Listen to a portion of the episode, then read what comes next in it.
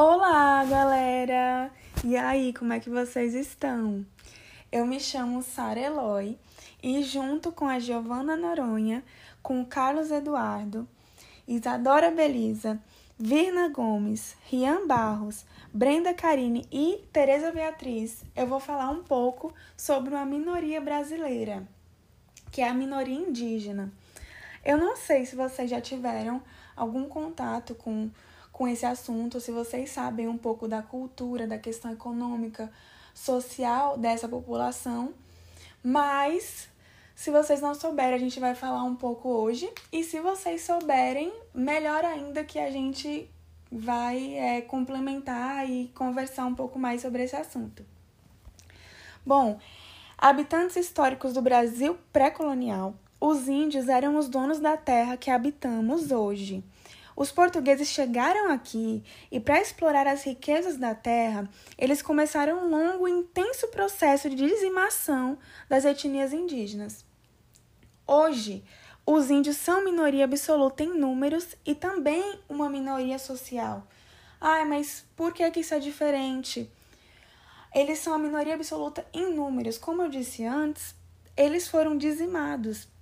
Então, em questão de número populacional, eles são a minoria. Mas em questão social, eles também são, porque eles não têm, eles não têm acesso aos direitos como cidadãos da mesma forma que uma maioria social tem. Então, por isso que eles também são considerados minoria social.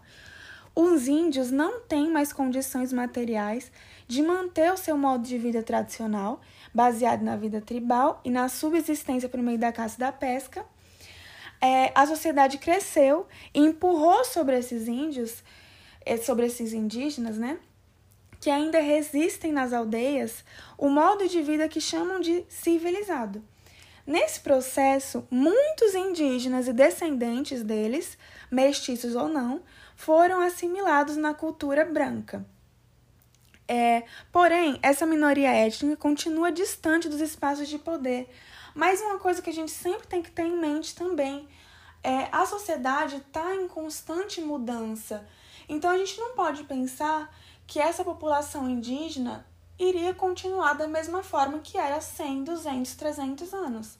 Não iria continuar. É claro que iam acontecer alterações. É, a vida se modifica, não continua a mesma. Tudo bem. Mas o que a gente tem que parar e pensar é que não foi de uma forma natural. É, essa progressão da cultura indígena não aconteceu de uma forma pacífica, foi de uma forma forçada. É, esse é o maior problema. Outra coisa, é, capítulo 18 dos Índios. Na Constituição do Brasil de 1988, com seu artigo 231, integrado para sete, por sete parágrafos, reconhece a organização social, a língua, os costumes, as tradições e crenças dos, índio, dos índios e seus direitos originários sobre as terras que ocupam, tendo a união de respeitar e proteger todos os seus bens e no artigo 232 declara serem suas comunidades e organizações partes legítimas para ingressar em juízo em defesa de seus direitos e interesses. É, isso é outra questão. Os indígenas estão integrados na nossa sociedade da forma que deveriam? Se a gente pensar, não, né? Eles não têm esse acesso infelizmente eles não estão integrados da forma que deveriam na nossa sociedade. Outra, outra coisa que essa população indígena, eu já vi, né? Eu já fui numa aldeia indígena, já conversei com alguns índios, isso foi uma coisa muito legal, eu gostei muito de fazer. Muita gente não teve essa oportunidade. E, gente, as pessoas têm uma visão tão tão diferente da realidade, imaginam como se os indígenas fossem aquelas pessoas que não são civilizadas e não vão saber conversar com vocês. Isso não tem nada a ver. Isso é uma visão muito retrógrada, né? E uma coisa que eu vi, que eu tava lendo, eles não, a maioria, né, da, de algumas tribos não gostam que se denominem como índios. Porque quando os portugueses chegaram aqui no Brasil, eles pensavam o quê? Que tinham chegado nas Índias. Então, por isso que chamavam os, os nativos de índios. É, pelo que eu vi, pelo que eu li, eles falam que aceitam mais, que é mais respeitoso ser chamado de indígenas. Porque essa questão de chamar de índio tem um teor pejorativo, de que é índio, então ele é ele não é civilizado, ele não sabe conversar. Enfim, tudo isso que a nossa sociedade ainda tem que mudar. Agora eu vou passar a palavra pro, pro meu colega que vai ah, falar um pouco sobre os problemas legal. atuais. Uma informação muito legal. Quando eu fui na, nessa aldeia, infelizmente eu não lembro o nome da tribo, eles fizeram um desenho no meu braço, é, uma pintura e me disseram que essa pintura simbolizava força. E aí explicaram para mim, que eu achei muito interessante, que as pinturas que eles fazem simbolizam o que eles estão precisando na questão de, de fé mesmo. Tem a questão da força, a questão da proteção. Então, assim, às vezes a gente olha e pensa, ah, é só uma pintura. E não tem nada a ver. Tem todo um significado, toda uma crença por trás. Eu achei isso muito e legal. É isso aí, Sara. Bem, saudações a todos. Eu sou o Eduardo e irei tratar um pouquinho com vocês a respeito das problemáticas indígenas. Bom, uma questão também é a garantia da aplicabilidade das leis que já existem, né? E é aí que eu e vocês podemos pensar nisso em mais ou menos cinco níveis. O primeiro, de proteção social, que é basicamente o que? Ele vai garantir a Constituição e garantir os indígenas, leis que já existem só que, que protejam eles a curto, médio e longo prazo. O etnodesenvolvimento. O que é o etnodesenvolvimento? Eu não sei se vocês sabem, mas a maioria das tribos indígenas tem diminuído de tamanho. Isso significa que o auto reconhecimento indígena não garante o desenvolvimento de outras etnias. Um exemplo, se nós pensarmos nos povos Guarani Kaiowá, na região do Mato Grosso do Sul, eles tendem progressivamente a diminuir a quantidade de núcleos populacionais. E isso quer dizer que não ocorre uma política pública para que ocorra o desenvolvimento dessas etnias. Terceiro ponto, regularização fundiária é um tema bastante importante porque ele é batido hum, bastante na questão da política e na questão da justiça também. Porque o que acontece hoje? Hoje no Brasil temos inúmeras terras em processo de demarcação, mas a morosidade do sistema judiciário, a dificuldade do Ministério da Justiça, logo em legalizar essas terras e entregar aos núcleos indígenas, colocam esses grupos em certa vulnerabilidade, que de um lado ficam fazendeiros e de outro lado indígenas. E vocês sabem que na maioria dos uma grande parte do sistema judiciário brasileiro é formada por grandes fazendeiros. E de um lado ficam fazendeiros, de outro lado indígenas. E nessa história você já sabe como é que termina. Bom, tem o monitoramento e fiscalização territorial. Significa que o Estado ele cumpre. Ele pelo menos tem essa função, né? Legal de fazer o monitoramento e fiscalização das terras indígenas. Ou seja, até que ponto essas terras estão diminuindo, se estão crescendo, se os indígenas podem estar arredando terras. E acontece, tá? Eles podem comercializar. Só que é, essa é uma questão de monitoramento do Estado, do governo. Sabe por quê? Porque os últimos dados do IBGE, que saíram em 2015, mostram que dentro das terras indígenas, olha só, olha esse dado, dentro das terras indígenas, o grau de desmatamento ele é 11 vezes menor do que as áreas não indígenas. Ou seja, me parece que garantir as terras indígenas também é garantir a biodiversidade da Amazônia, do Cerrado, por fim, a gestão ambiental e territorial é pensar até que ponto as políticas públicas brasileiras elas não colocam em risco não só a sobrevivência dos povos indígenas, mas também a sobrevivência da nossa biodiversidade. Até porque, como eu coloquei nesse dado recente do IBGE, garantir a terra indígena é garantir a proteção e promoção da, da biodiversidade. E é claro, do que a gente chama de nosso grande bioma é, em suas vezes, suas vezes várias diversidades, beleza? Um segundo momento que eu gostaria de pensar com vocês, ouvintes, é como essa população indígena no Brasil é, está Eu toquei num assunto com vocês bastante importante na educação. Como a educação ocorre na questão da divulgação da cultura indígena no Brasil. Olha só que paradoxo. Você ouvinte, eu garanto, não sei se você é aluno do ensino médio, principalmente de escola pública ou particular, mas direcionando para vocês, é, sabem que existe uma lei de 11.645 de 2008 que ela basicamente obriga os estabelecimentos de ensino básico, então inclui o fundamental, médio, superior, ao estudo de história e culturas indígenas, além da história africana história afro-brasileira. Veja que curioso, que essa lei ela determina a obrigatoriedade. Isso não significa que 11 anos depois da criação da lei, estão fazendo isso de maneira correta. É interessante pensar, né?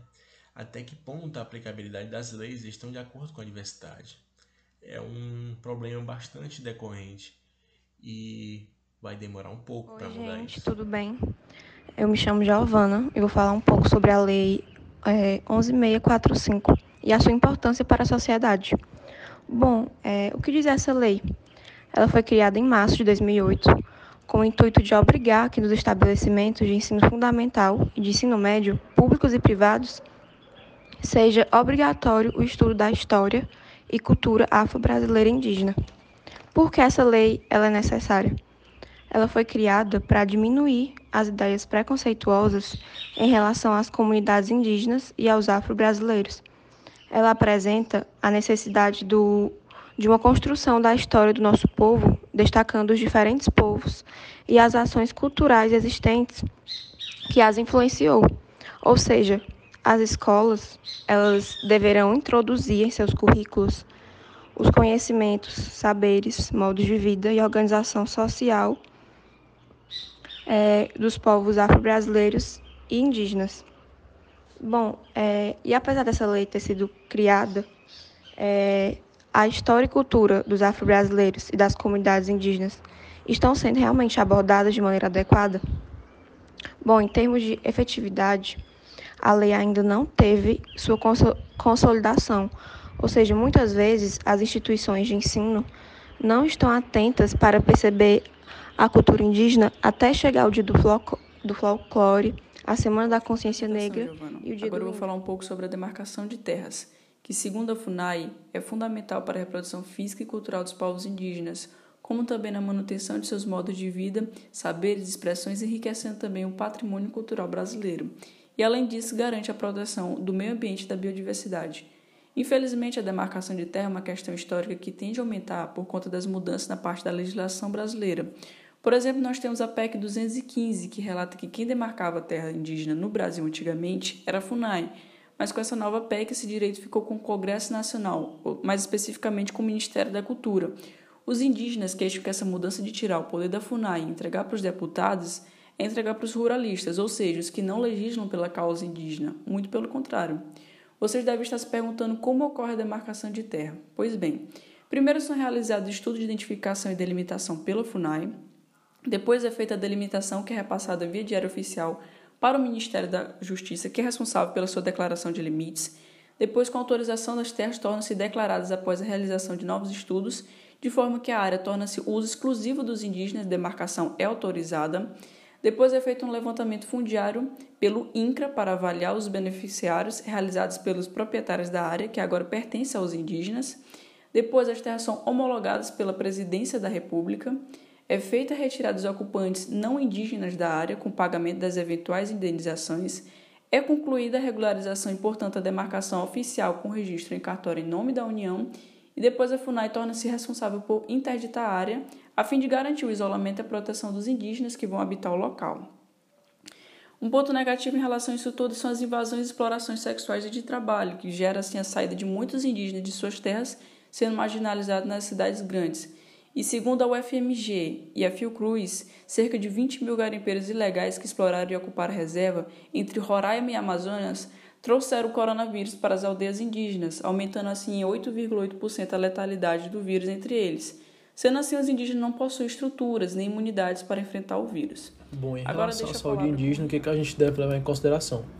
A gente sabe que a política de saúde para os povos indígenas atualmente é uma questão muito delicada e muito problemática, principalmente no questão é, no âmbito político. O que, que a gente deve estar falando com isso?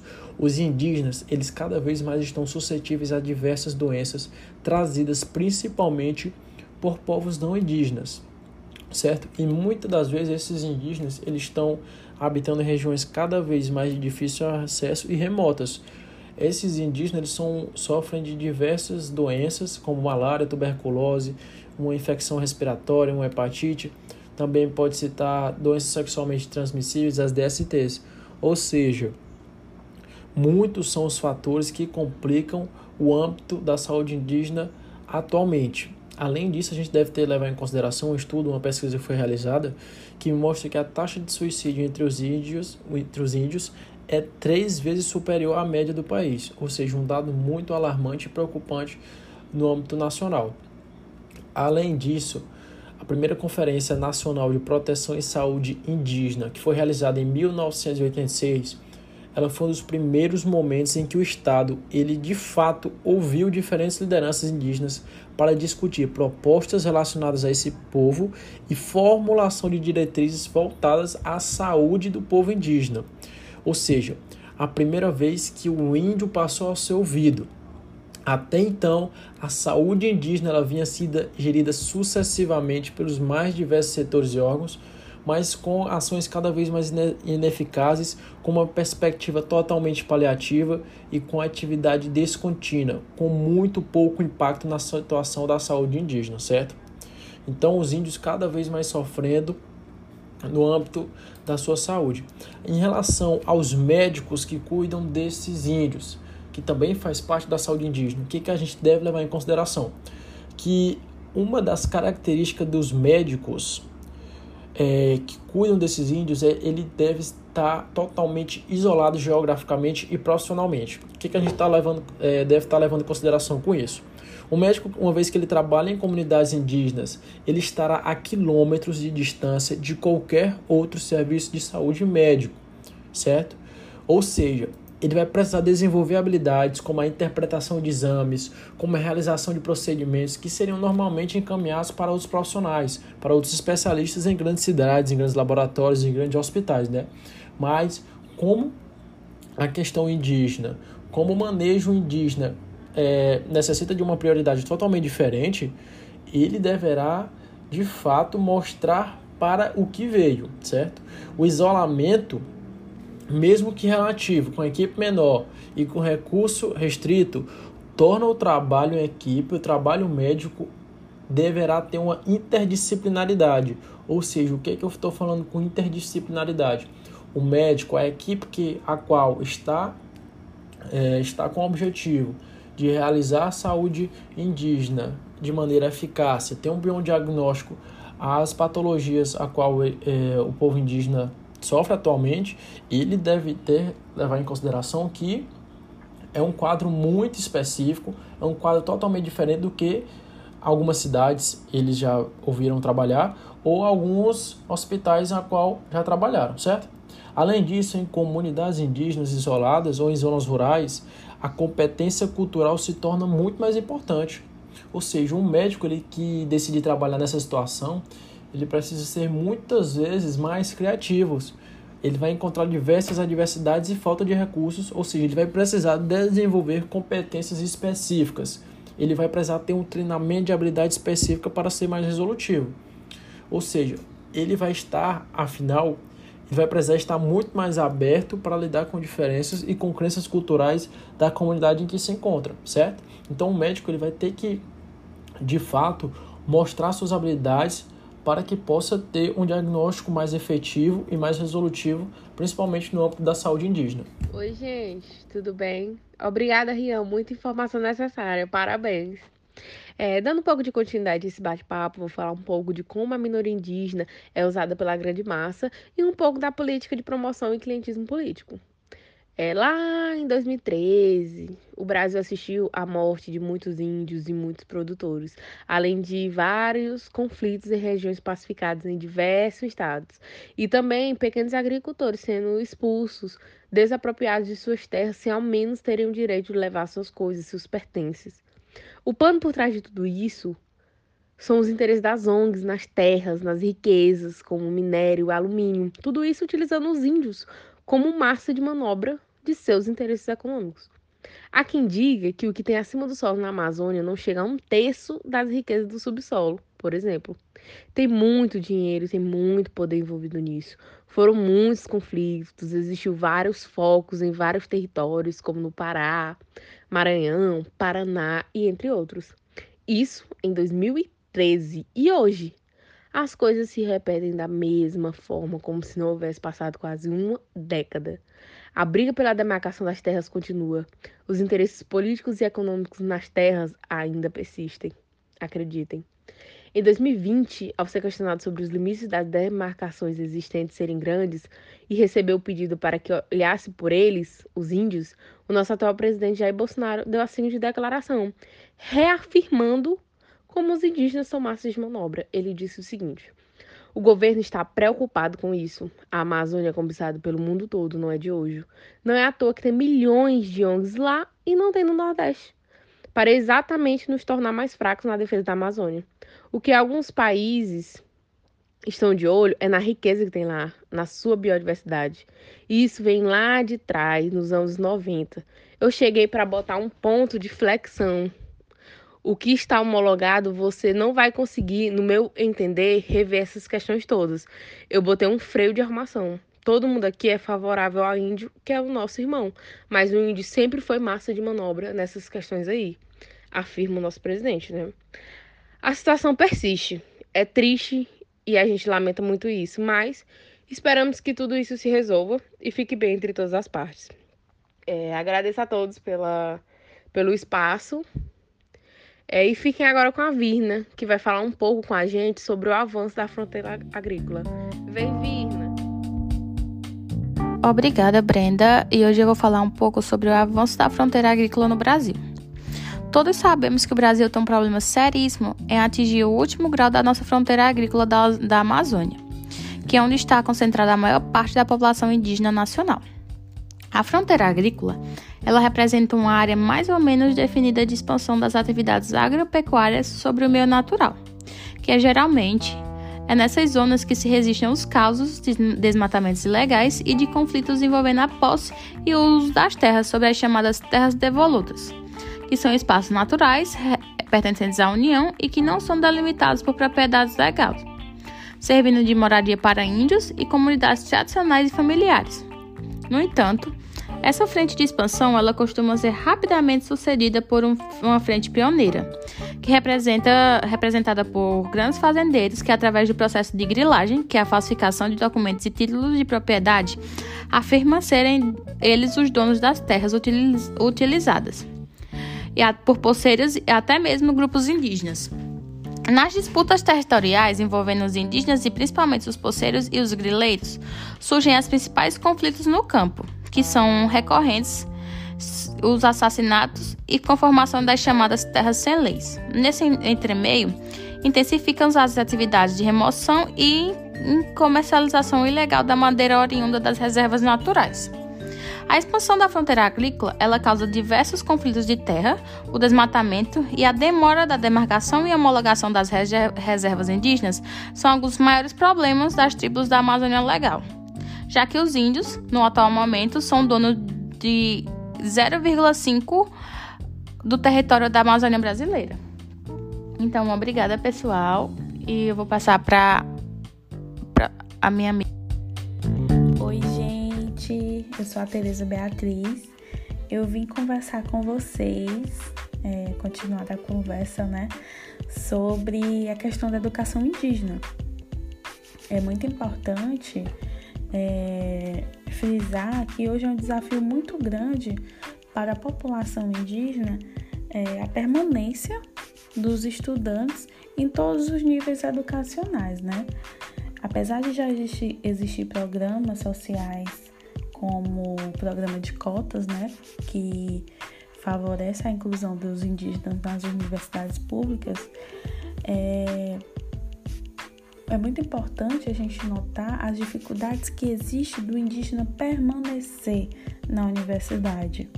É, existem cursos que são elitistas, então é, o indígena acaba sofrendo vários tipos de preconceito, existem dificuldades de fomento, é, casas de estudantes é, são hoje cada vez mais difíceis e as que existem são bem precárias.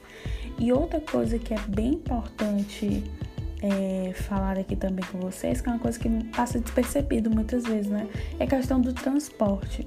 Que muitas dessas comunidades, elas se localizam é, entre áreas fluviais. Então, o indígena precisa pegar um barco, é, um ou dois, passar não sei quantas horas para chegar até a instituição. Então, essa, essa dificuldade de locomoção acaba sendo um gatilho para a desistência dos indígenas, né, em concluir o ensino superior, ensino médio, enfim, como eu falei, essa dificuldade está em todos os níveis educacionais. É, é importante também notar não só esse lado ruim, mas que na lei já existem grandes vantagens para a população indígena também. Tanto é que nas leis de diretrizes e base da educação existe algo exclusivo para os indígenas, né? Que é a questão de como educar eles. É importante que seja uma, uma educação bilíngue, ou seja, tenha, tenha o português que todo o resto da população brasileira use, mas também é importante que inclua a língua que eles usam, para que eles não percam a cultura local. E isso é bem interessante porque é uma forma de, de prosseguir a cultura que eles já possuem, né? todo, todo o histórico cultural daquela sociedade.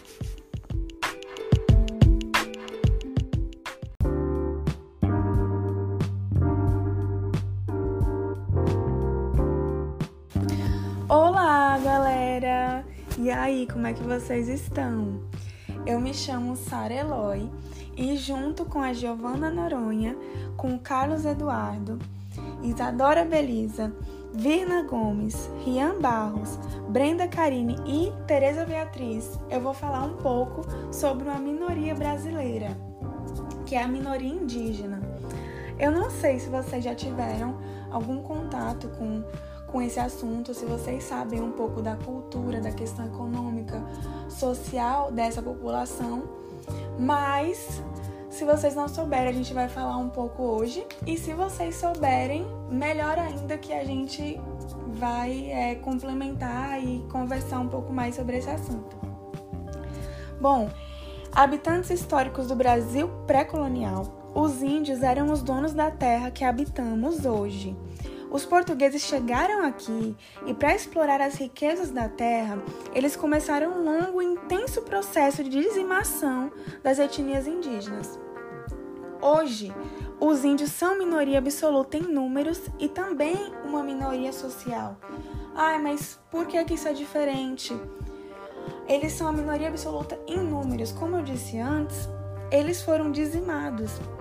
Então, em questão de número populacional, eles são a minoria, mas em questão social, eles também são, porque eles não têm, eles não têm acesso aos direitos como cidadãos da mesma forma que uma maioria social tem. Então, por isso que eles também são considerados minoria social. Os índios não têm mais condições materiais de manter o seu modo de vida tradicional, baseado na vida tribal e na subsistência por meio da caça e da pesca é, a sociedade cresceu e empurrou sobre esses índios, é, sobre esses indígenas, né? Que ainda resistem nas aldeias o modo de vida que chamam de civilizado. Nesse processo, muitos indígenas e descendentes deles, mestiços ou não, foram assimilados na cultura branca. É, porém, essa minoria étnica continua distante dos espaços de poder, mas uma coisa que a gente sempre tem que ter em mente também é a sociedade está em constante mudança. Então a gente não pode pensar que essa população indígena iria continuar da mesma forma que era 100, 200, 300 anos. Não iria continuar. É claro que iam acontecer alterações. É, a vida se modifica, não continua a mesma. Tudo bem. Mas o que a gente tem que parar e pensar é que não foi de uma forma natural. É, essa progressão da cultura indígena não aconteceu de uma forma pacífica, foi de uma forma forçada. É, esse é o maior problema. Outra coisa, é, capítulo 18 dos Índios. Na Constituição do Brasil de 1988, com seu artigo 231, integrado para sete, por sete parágrafos, reconhece a organização social, a língua, os costumes, as tradições e crenças dos, índio, dos índios e seus direitos originários sobre as terras que ocupam, tendo a união de respeitar e proteger todos os seus bens e no artigo 232 declara serem suas comunidades e organizações partes legítimas para ingressar em juízo em defesa de seus direitos e interesses. É, isso é outra questão. Os indígenas estão integrados na nossa sociedade da forma que deveriam? Se a gente pensar, não, né? Eles não têm esse acesso infelizmente eles não estão integrados da forma que deveriam na nossa sociedade. Outra, outra coisa que essa população indígena, eu já vi, né? Eu já fui numa aldeia indígena, já conversei com alguns índios, isso foi uma coisa muito legal, eu gostei muito de fazer. Muita gente não teve essa oportunidade. E, gente, as pessoas têm uma visão tão tão diferente da realidade, imaginam como se os indígenas fossem aquelas pessoas que não são civilizadas e não vão saber conversar com vocês. Isso não tem nada a ver. Isso é uma visão muito retrógrada, né? E uma coisa que eu vi, que eu tava lendo, eles não, a maioria, né, da, de algumas tribos não gostam que se denominem como índios. Porque quando os portugueses chegaram aqui no Brasil, eles pensavam o quê? Que tinham chegado nas Índias. Então por isso que chamavam os, os nativos de índios. É, pelo que eu vi, pelo que eu li, eles falam que aceitam mais, que é mais respeitoso ser chamado de indígenas. Porque essa questão de chamar de índio tem um teor pejorativo, de que é índio, então ele é ele não é civilizado, ele não sabe conversar. Enfim, tudo isso que a nossa sociedade ainda tem que mudar. Agora eu vou passar a palavra pro, pro meu colega que vai falar um pouco sobre os problemas atuais coisa legal, uma informação muito legal. Quando eu fui na, nessa aldeia, infelizmente eu não lembro o nome da tribo, eles fizeram um desenho no meu braço, é, uma pintura, e me disseram que essa pintura simbolizava força. E aí explicaram para mim, que eu achei muito interessante, que as pinturas que eles fazem simbolizam o que eles estão precisando na questão de, de fé mesmo tem a questão da força, a questão da proteção. Então, assim, às vezes a gente olha e pensa, ah, é só uma pintura. E não tem nada a ver. Tem todo um significado, toda uma crença por trás. Eu achei isso muito legal, muito interessante. É isso aí, Sara. Bem, saudações a todos. Eu sou o Eduardo e irei tratar um pouquinho com vocês a respeito das problemáticas indígenas. Bom, uma questão também é a garantia da aplicabilidade das leis que já existem, né? E é aí que eu e vocês podemos pensar nisso em mais ou menos cinco níveis. O primeiro, proteção social, que é basicamente o que? Ele vai garantir a Constituição e garantir os indígenas, leis que já existem, só que, protejam eles a curto, médio e longo prazo. O etnodesenvolvimento, que é o etnodesenvolvimento. Eu não sei se vocês sabem, mas a maioria das tribos indígenas tem diminuído de tamanho. Isso significa que o alto reconhecimento indígena não garante o desenvolvimento de outras etnias. Um exemplo, se nós pensarmos nos povos Guarani, Kaiowá, na região do Mato Grosso do Sul, eles tendem progressivamente a diminuir a quantidade de núcleos populacionais. E isso quer dizer que não ocorre uma política pública para que desenvolvimento dessas etnias. Terceiro ponto, regularização fundiária é um tema bastante importante porque ele é batido bastante na questão da política e na questão da justiça também. Porque o que acontece hoje? Hoje no Brasil temos inúmeras terras em processo de demarcação, mas a morosidade do sistema judiciário, a dificuldade do Ministério da Justiça, logo em legalizar essas terras e entregar aos núcleos indígenas, colocam esses grupos em certa vulnerabilidade, que de um lado ficam fazendeiros e de outro lado indígenas. E vocês sabem que na maioria dos uma grande parte do sistema judiciário brasileiro é formada por grandes fazendeiros. E de um lado ficam fazendeiros, de outro lado indígenas. E nessa história você já sabe como é que termina. Bom, tem o monitoramento e fiscalização territorial. Significa que o Estado ele cumpre. Ele pelo menos tem essa função, né? Legal de fazer monitoramento e fiscalização das terras indígenas. Ou seja, até que ponto essas terras estão diminuindo, se estão crescendo, se os indígenas podem estar arredando terras. E acontece, tá? Eles podem comercializar. Só que é, essa é uma questão de monitoramento do Estado, do governo. Sabe por quê? Porque os últimos dados do IBGE, que saíram em 2015, mostram que dentro das terras indígenas, olha só, olha esse dado, dentro das terras indígenas, o grau de desmatamento ele é 11 vezes menor do que as áreas não indígenas. Ou seja, me parece que garantir as terras indígenas também é garantir a biodiversidade da Amazônia, do Cerrado.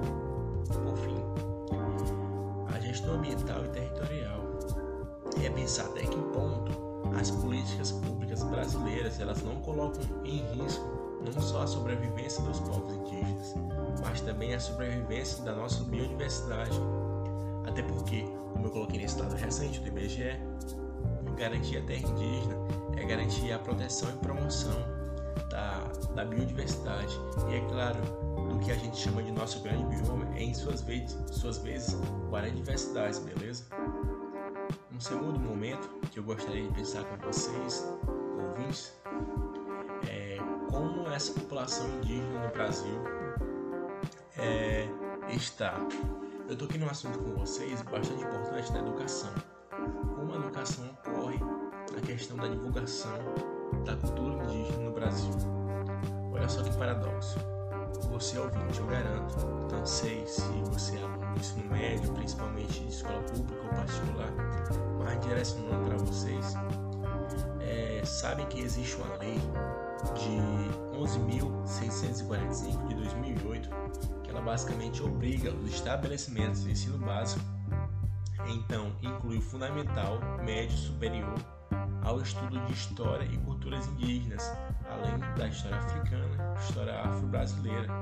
Veja que curioso, que essa lei ela determina a obrigatoriedade.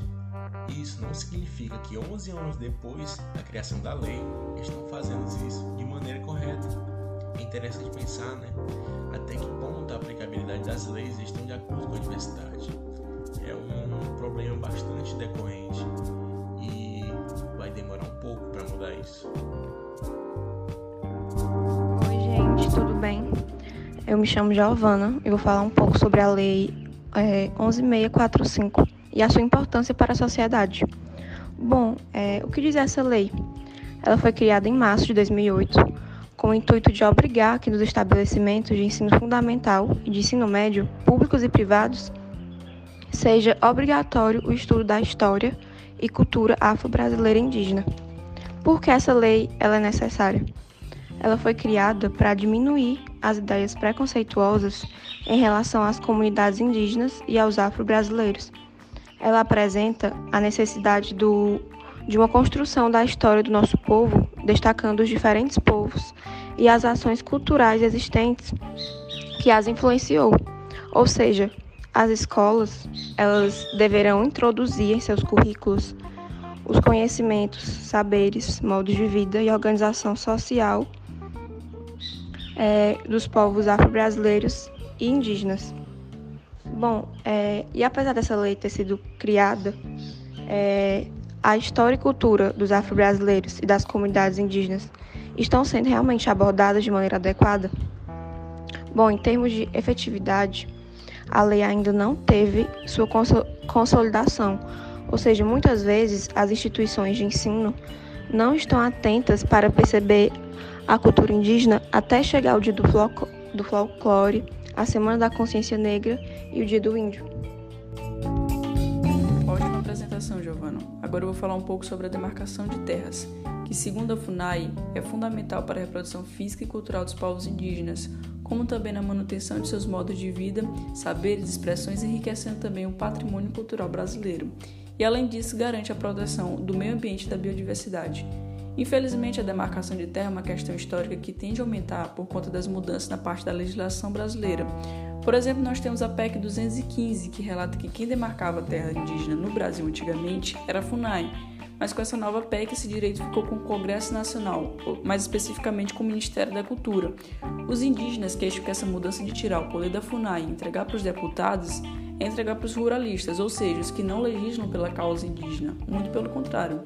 Vocês devem estar se perguntando como ocorre a demarcação de terra. Pois bem, primeiro são realizados estudos de identificação e delimitação pela FUNAI, depois é feita a delimitação que é repassada via diário oficial para o Ministério da Justiça, que é responsável pela sua declaração de limites. Depois, com autorização das terras tornam-se declaradas após a realização de novos estudos, de forma que a área torna-se uso exclusivo dos indígenas, demarcação é autorizada. Depois é feito um levantamento fundiário pelo INCRA para avaliar os beneficiários realizados pelos proprietários da área, que agora pertence aos indígenas. Depois as terras são homologadas pela Presidência da República. É feita a retirada dos ocupantes não indígenas da área com pagamento das eventuais indenizações. É concluída a regularização e, portanto, a demarcação oficial com registro em cartório em nome da União e depois a FUNAI torna-se responsável por interditar a área, a fim de garantir o isolamento e a proteção dos indígenas que vão habitar o local. Um ponto negativo em relação a isso tudo são as invasões e explorações sexuais e de trabalho, que gera assim a saída de muitos indígenas de suas terras, sendo marginalizados nas cidades grandes. E segundo a UFMG e a Fiocruz, cerca de 20 mil garimpeiros ilegais que exploraram e ocuparam a reserva entre Roraima e Amazonas trouxeram o coronavírus para as aldeias indígenas, aumentando assim em 8,8% a letalidade do vírus entre eles. Sendo assim, os indígenas não possuem estruturas nem imunidades para enfrentar o vírus. Agora deixo a palavra com o Rian. Bom, em relação à saúde indígena, o que, que a gente deve levar em consideração? A gente sabe que a política de saúde para os povos indígenas atualmente é uma questão muito delicada e muito problemática, principalmente no questão é, no âmbito político. O que, que a gente deve estar falando com isso? Os indígenas, eles cada vez mais estão suscetíveis a diversas doenças trazidas principalmente por povos não indígenas, certo? E muitas das vezes esses indígenas, eles estão habitando regiões cada vez mais de difícil acesso e remotas. Esses indígenas são, sofrem de diversas doenças, como malária, tuberculose, uma infecção respiratória, uma hepatite. Também pode citar doenças sexualmente transmissíveis, as DSTs. Ou seja, muitos são os fatores que complicam o âmbito da saúde indígena atualmente. Além disso, a gente deve ter levar em consideração um estudo, uma pesquisa que foi realizada, que mostra que a taxa de suicídio entre os índios, entre os índios é três vezes superior à média do país, ou seja, um dado muito alarmante e preocupante no âmbito nacional. Além disso, a primeira Conferência Nacional de Proteção e Saúde Indígena, que foi realizada em 1986, ela foi um dos primeiros momentos em que o Estado, ele de fato ouviu diferentes lideranças indígenas para discutir propostas relacionadas a esse povo e formulação de diretrizes voltadas à saúde do povo indígena. Ou seja, a primeira vez que o índio passou a ser ouvido. Até então, a saúde indígena ela vinha sendo gerida sucessivamente pelos mais diversos setores e órgãos, mas com ações cada vez mais ineficazes, com uma perspectiva totalmente paliativa e com atividade descontínua, com muito pouco impacto na situação da saúde indígena, certo? Então, os índios cada vez mais sofrendo no âmbito da sua saúde. Em relação aos médicos que cuidam desses índios, que também faz parte da saúde indígena, o que, que a gente deve levar em consideração? Que uma das características dos médicos é, que cuidam desses índios é ele deve está totalmente isolado geograficamente e profissionalmente. O que, que a gente tá levando, é, deve estar tá levando em consideração com isso? O médico, uma vez que ele trabalha em comunidades indígenas, ele estará a quilômetros de distância de qualquer outro serviço de saúde médico, certo? Ou seja, ele vai precisar desenvolver habilidades como a interpretação de exames, como a realização de procedimentos que seriam normalmente encaminhados para outros profissionais, para outros especialistas em grandes cidades, em grandes laboratórios, em grandes hospitais, né? Mas como a questão indígena, como o manejo indígena é, necessita de uma prioridade totalmente diferente, ele deverá de fato mostrar para o que veio, certo? O isolamento mesmo que relativo, com equipe menor e com recurso restrito, torna o trabalho em equipe, o trabalho médico deverá ter uma interdisciplinaridade. Ou seja, o que, é que eu estou falando com interdisciplinaridade? O médico, a equipe que, a qual está, é, está com o objetivo de realizar a saúde indígena de maneira eficaz, ter um bom diagnóstico às patologias a qual é, o povo indígena sofre atualmente, ele deve ter levar em consideração que é um quadro muito específico, é um quadro totalmente diferente do que algumas cidades eles já ouviram trabalhar ou alguns hospitais a qual já trabalharam, certo? Além disso, em comunidades indígenas isoladas ou em zonas rurais, a competência cultural se torna muito mais importante. Ou seja, um médico ele que decidir trabalhar nessa situação, ele precisa ser muitas vezes mais criativos. Ele vai encontrar diversas adversidades e falta de recursos, ou seja, ele vai precisar desenvolver competências específicas. Ele vai precisar ter um treinamento de habilidade específica para ser mais resolutivo. Ou seja, ele vai estar, afinal, ele vai precisar estar muito mais aberto para lidar com diferenças e com crenças culturais da comunidade em que se encontra, certo? Então o médico ele vai ter que, de fato, mostrar suas habilidades para que possa ter um diagnóstico mais efetivo e mais resolutivo, principalmente no âmbito da saúde indígena.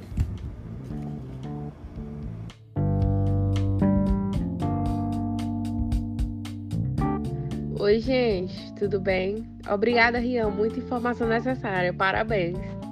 É, dando um pouco de continuidade a esse bate-papo, vou falar um pouco de como a minoria indígena é usada pela grande massa e um pouco da política de promoção e clientismo político.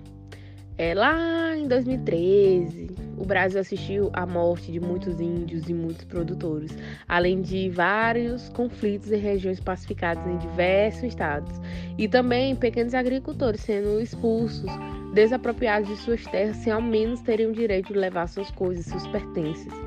O pano por trás de tudo isso são os interesses das ONGs nas terras, nas riquezas, como minério, alumínio, tudo isso utilizando os índios como massa de manobra de seus interesses econômicos. Há quem diga que o que tem acima do solo na Amazônia não chega a um terço das riquezas do subsolo, por exemplo. Tem muito dinheiro, tem muito poder envolvido nisso. Foram muitos conflitos, existiu vários focos em vários territórios, como no Pará, Maranhão, Paraná e entre outros. Isso em 2013. E hoje, as coisas se repetem da mesma forma, como se não houvesse passado quase uma década. A briga pela demarcação das terras continua. Os interesses políticos e econômicos nas terras ainda persistem. Acreditem. Em 2020, ao ser questionado sobre os limites das demarcações existentes serem grandes e receber o pedido para que olhasse por eles, os índios, o nosso atual presidente Jair Bolsonaro deu a seguinte declaração, reafirmando como os indígenas são massas de manobra, ele disse o seguinte: o governo está preocupado com isso. A Amazônia é cobiçada pelo mundo todo, não é de hoje. Não é à toa que tem milhões de ONGs lá e não tem no Nordeste. Para exatamente nos tornar mais fracos na defesa da Amazônia. O que alguns países estão de olho é na riqueza que tem lá, na sua biodiversidade. E isso vem lá de trás, nos anos 90. Eu cheguei para botar um ponto de flexão o que está homologado, você não vai conseguir, no meu entender, rever essas questões todas. Eu botei um freio de armação. Todo mundo aqui é favorável ao índio, que é o nosso irmão, mas o índio sempre foi massa de manobra nessas questões aí, afirma o nosso presidente, né? A situação persiste. É triste e a gente lamenta muito isso, mas esperamos que tudo isso se resolva e fique bem entre todas as partes. É, agradeço a todos pela, pelo espaço É, e fiquem agora com a Virna, que vai falar um pouco com a gente sobre o avanço da fronteira agrícola. Vem, Virna!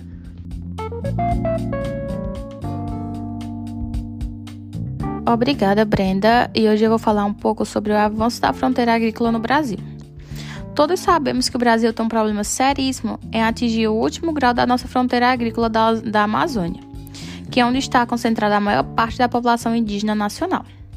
A fronteira agrícola, ela representa uma área mais ou menos definida de expansão das atividades agropecuárias sobre o meio natural, que é geralmente é nessas zonas que se resistem aos causos de desmatamentos ilegais e de conflitos envolvendo a posse e o uso das terras sobre as chamadas terras devolutas, que são espaços naturais pertencentes à União e que não são delimitados por propriedades legais, servindo de moradia para índios e comunidades tradicionais e familiares.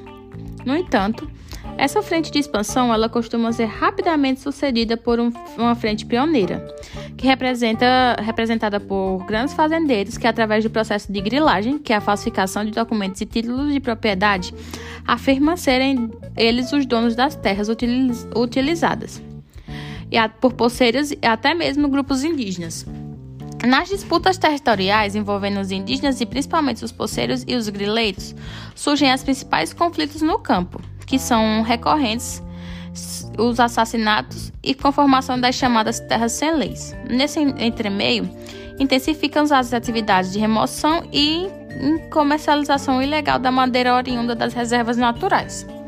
A expansão da fronteira agrícola ela causa diversos conflitos de terra, o desmatamento e a demora da demarcação e homologação das reservas indígenas são alguns dos maiores problemas das tribos da Amazônia Legal já que os índios, no atual momento, são donos de 0,5% do território da Amazônia brasileira.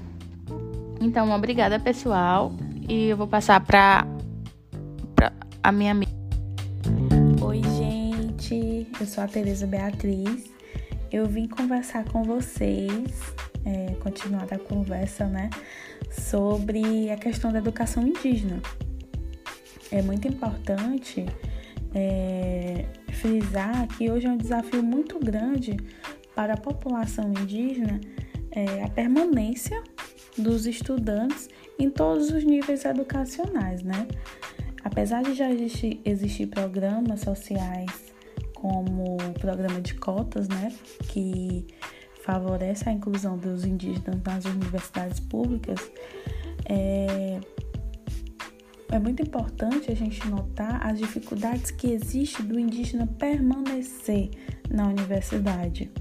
É, existem cursos que são elitistas, então é, o indígena acaba sofrendo vários tipos de preconceito, existem dificuldades de fomento, é, casas de estudantes é, são hoje cada vez mais difíceis e as que existem são bem precárias.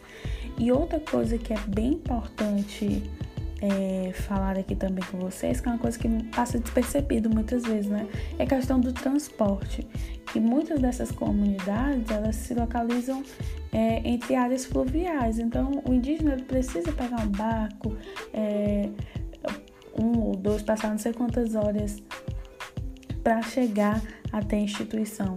Então, essa, essa dificuldade de locomoção acaba sendo um gatilho para a desistência dos indígenas, né, em concluir o ensino superior, ensino médio, enfim, como eu falei, essa dificuldade está em todos os níveis educacionais. É, é importante também notar não só esse lado ruim, mas que na lei já existem grandes vantagens para a população indígena também.